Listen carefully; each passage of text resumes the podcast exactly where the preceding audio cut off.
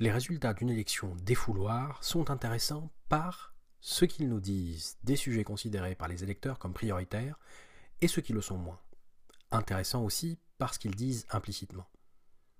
Je dis défouloir parce que les électeurs voient bien que les élections européennes concernent une instance trop éloignée et n'ont donc, à leurs yeux, pas d'impact direct sur leur vie quotidienne.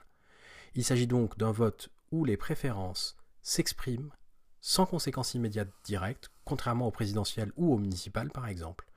Dans cette optique, la décroissance ne menace pas si on vote écolo, de même l'expulsion des immigrés, la guerre ou l'instauration d'une dictature ne menace pas non plus si on vote nationaliste. En revanche, aucun autre meilleur moyen de mettre en lumière des sujets de préoccupation des électeurs qui prennent part au vote. Prioritaires ont donc été identifiées la question des frontières et la question de l'environnement. La question des frontières qui est au cœur de ce que porte le Rassemblement national, et donc c'est euh, cette liste-là qui a été placée première par les électeurs qui ont pris part au vote.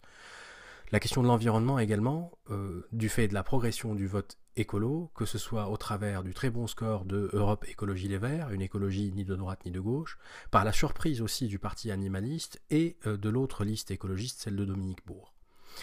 Un peu moins prioritaire, la question des inégalités. C'est très surprenant parce qu'en théorie, elle a été portée par la liste de la France Insoumise et par la liste de la coalition Parti Socialiste Place Publique, mais en tout état de cause, elle ne semble pas avoir rencontré l'écho espéré auprès des électeurs, à moins que ce ne soit par le biais du Rassemblement national. Euh, en tout état de cause, euh, Parti Socialiste et Place Publique d'une part, France Insoumise d'autre part, n'ont pas réussi à la porter. De manière implicite, la fracture territoriale, elle est très flagrante. La carte montrant les communes où le Rassemblement national arrive premier met en lumière une France plus que jamais divisée entre les métropoles d'une part et le reste du territoire d'autre part.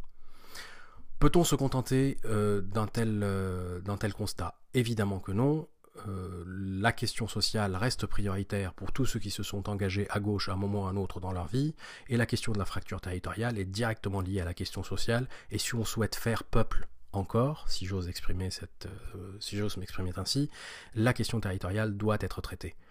Il reste quelques pistes à explorer, je les, j'en évoquerai quelques-unes, en tout cas celles qui moi me tiennent à cœur euh, très prochainement dans ce podcast.